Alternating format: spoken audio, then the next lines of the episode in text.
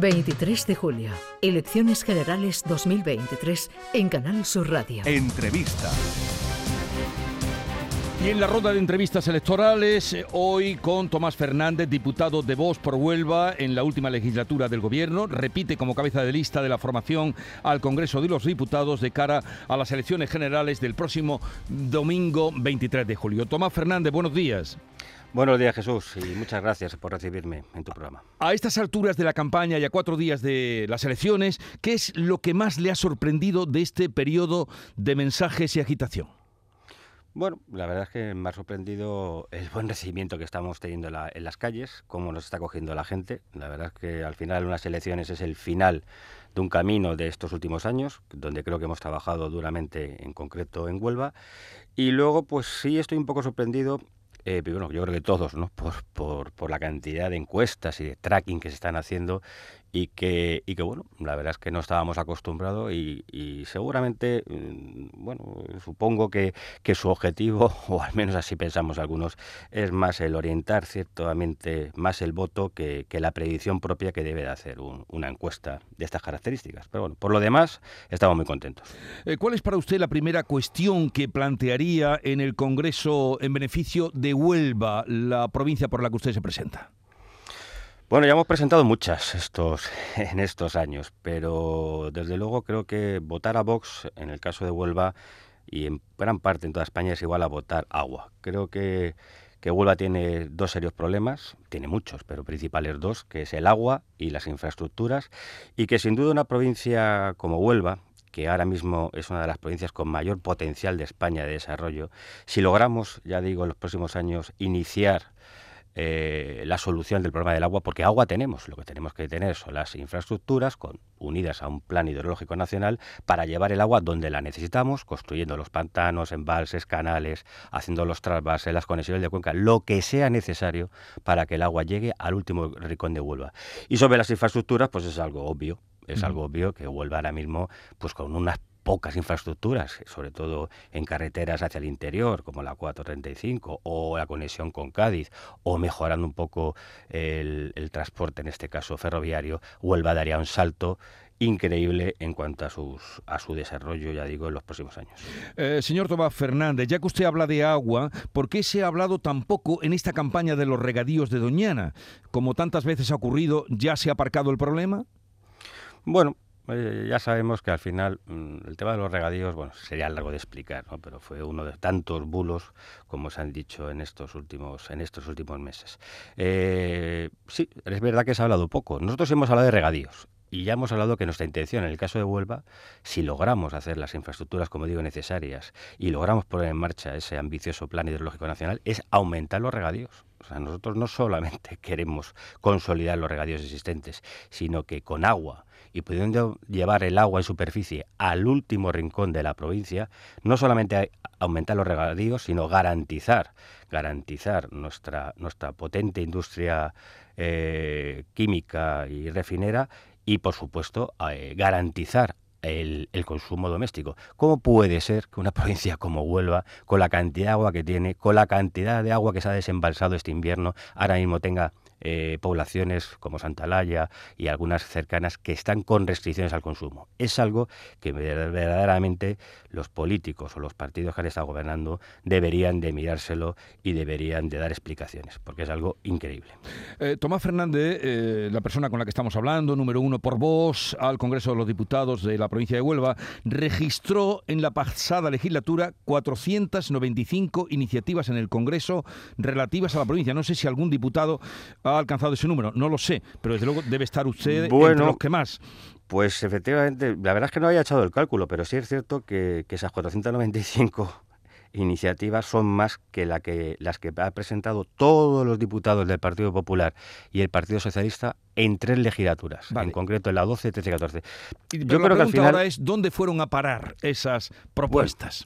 las, propuestas, lo bueno que tienen las propuestas en, en este caso una cámara como el Congreso es que quedan quedan registradas y, y quedan para el futuro. Los políticos sobre todo los clásicos, son muy dados a prometer en campaña, a prometer muchísimas cosas. Yo que las propuestas, ¿por qué se hacen pocas o por qué hacen pocas otros partidos? Pues porque no quieren adquirir compromisos, Jesús, sencillamente. Y creo que al final un político estamos para detectar las necesidades de la gente, para decir o poner encima de un papel cuál queremos que es la solución y por supuesto que eso sirva de compromiso en el caso de que lleguemos al gobierno para que los ciudadanos nos puedan pedir explicaciones de por qué has estado diciendo esto durante tres o cuatro años y ahora que gobiernas no lo cumples o haces exactamente lo contrario. Por lo tanto, bueno, mm, hemos ido trabajando estos años y efectivamente el número de iniciativas pues es el que has, acabas de comentar. El desarrollo de la agricultura en Huelva sería imposible sin las mujeres marroquíes que vienen a recoger los frutos rojos. Pero Vox, su partido, sigue poniendo restricciones a la inmigración. ¿Por qué? No, no, no, lo siento, pero no es así, Jesús.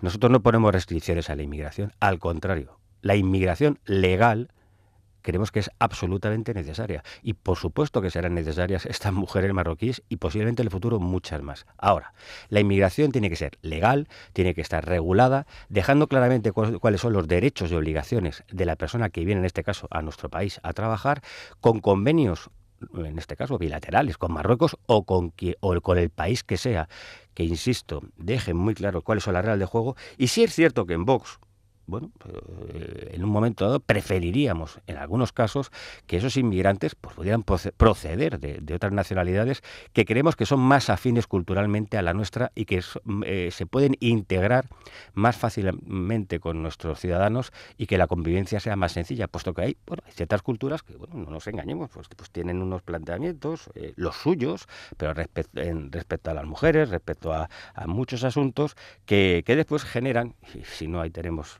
lo que ha pasado recientemente en algunos países como Francia, pueden generar hacia el futuro conflictos. Nada más. Dicho esto, nosotros, inmigrantes legales, insisto, cumpliendo los derechos y las obligaciones que se marquen, nosotros estamos encantados de que vengan. De hecho, pues puede que en el caso de Huelva, que acabas de citar, y si se potencia esta, eh, este sector primario, esta agricultura, que es una de las fuentes de riqueza futuras de la provincia, pues por supuesto que tendrán que seguir viniendo. ¿Qué les diferencia a ustedes, a vos, del Partido Popular? Bueno, yo creo que sobre todo, sin entrar en detalles de nuestro programa, que, hay muchas diferencias, creo que nosotros ahora mismo somos el único partido a nivel nacional que tenemos un mensaje único. Ya no digo solamente que para algunos, me incluyo, sea un mensaje coherente, sino que decimos lo mismo en las 17 comunidades, decimos lo mismo en Huelva que en Lugo, que en Calatayud, que, en Palma de Mallorca. Da igual que sea sobre el plan ideológico nacional, que, evidentemente da igual que sea sobre cualquier cuestión trascendente en este país. Y además tenemos muy claro que creo que ha llegado el momento de tomar decisiones fuertes, decisiones serias, que marquen el futuro de un país como España. Por lo tanto, lo que más nos diferencia es la coherencia en el mensaje y que, y que, y que es un mensaje, ya digo, eh, absolutamente fiable y que nuestro votante, nuestro votante, habrá gente que no le gusta lo que decimos, pero es que nosotros la diferencia con otros partidos es que lo decimos. Y nuestro votante vota seguro y sabe, cuando vota Vox, sabe exactamente qué es lo que vamos a hacer, qué es lo que, lo que proponemos y evidentemente eh, que lo vamos a llevar hasta las últimas consecuencias. Pero Feijó mm, no les quiere en el gobierno o en su gobierno? Bueno, la verdad es que estamos todos un poco sorprendidos con el planteamiento de estas últimas semanas o estos últimos días del señor Feijó. El señor Feijó, efectivamente, bueno, algunos no, yo no termino de entenderlo, sinceramente, pero es que, no sé, será que soy un político muy novel y llevo muy poco tiempo en esto. Creo que es muy difícil acabar con las políticas de, eh, en este caso del sanchismo, del Partido Socialista, tendiendo la mano, queriendo pactar con ese propio Partido eh, Socialista. Y eso nos lleva a pensar lo que hemos dicho muchos en estos últimos años. Lo importante no es el cambio de personas, lo importante es el cambio de políticas. No me vale de nada si el señor Feijó eh, gobierna y al final siga aplicando las mismas políticas o prácticamente las mismas que el Partido Socialista. Porque aquí, mira, Jesús, te, mm, hago una pregunta, me voy a tomar la, la, bueno, la libertad. Imaginemos que Feijó eh, este domingo saca 178, 176, venga, mayoría absoluta. Y Vox, nada, se queda en una fuerza irrelevante. ¿Realmente tú crees o creen los oyentes que el señor Feijó, sin tener que dar explicaciones a nadie, en los próximos dos, tres años o de forma inmediata iba a tomar decisiones trascendentes para este país, decisiones que todos tenemos en mente sobre sanidad, sobre educación, sobre lengua, sobre seguridad de nuestras fronteras, sobre nuestro sector primario, ¿realmente la gente lo cree? que el señor Feijo va a coger el toro por los cuernos y va a aplicar unas políticas que muchos consideramos ahora mismo imprescindibles? Yo creo que no. Eh, la pregunta la dejamos en el aire. Su jefe, y la gente saque sus conclusiones, su jefe Santiago Abascal admite que si gana, lo dijo ayer, si gana su partido o el Partido Popular y, y este gobierna con el apoyo de Vox, volverían los problemas a Cataluña y aún peores. O sea, con ustedes la unificación de España es imposible. No, no estoy de acuerdo tampoco. yo le pregunto. Ah, perdona, perdona, pensaba que era una, aseveración. Disculpa, Jesús. No, no, creo que al final eh, creo que al final de la vida, mm, bueno, mm, ante los problemas lo que hay que hacer es plantarse entre ellos y empezar a tomar decisiones. Pero decisiones que no estén eh, supeditadas ni que estén basadas en, en, ciertas cesiones o en partido de una serie de premisas. Aquí es muy sencillo y es lo que ha pasado en otros países y otros países lo han conseguido. Lo único que tenemos que hacer es que se cumpla la ley. Que se cumpla la ley y en este caso el gobierno central, el gobierno nacional, el Estado tiene que estar presente en todos los territorios de este país. Que efectivamente en algunos va a costar algo más y que revertir 30, 35, 40 años de cesiones, 40 años de dejar mm, en muchos territorios que campen a sus anchas, ¿nos va a costar? Sí. ¿Va a ser fácil? Pues no, no va a ser fácil. ¿Se puede hacer? No tengo la menor duda. Ahora, hay que empezar.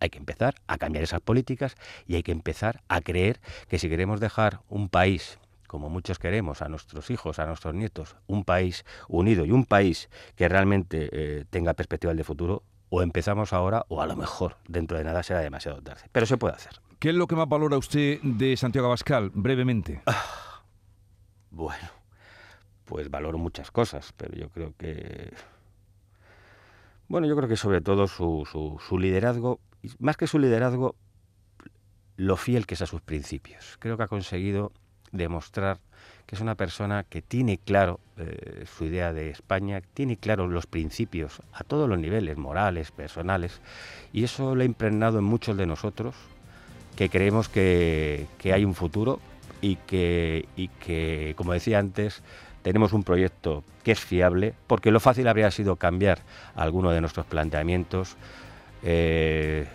con la cantidad de ataques que recibimos continuamente. Y creo que Santiago ha demostrado que es una persona que cree que cree en lo que dice y que evidentemente lo va a llevar a cabo. Bueno, Tomás Fernández, número uno de voz, al Congreso de los Diputados por Huelva. Eh, suerte, ya veremos qué pasa el día 23. Hablaremos después del domingo. Un saludo y buenos días. Buenos días, muchas gracias.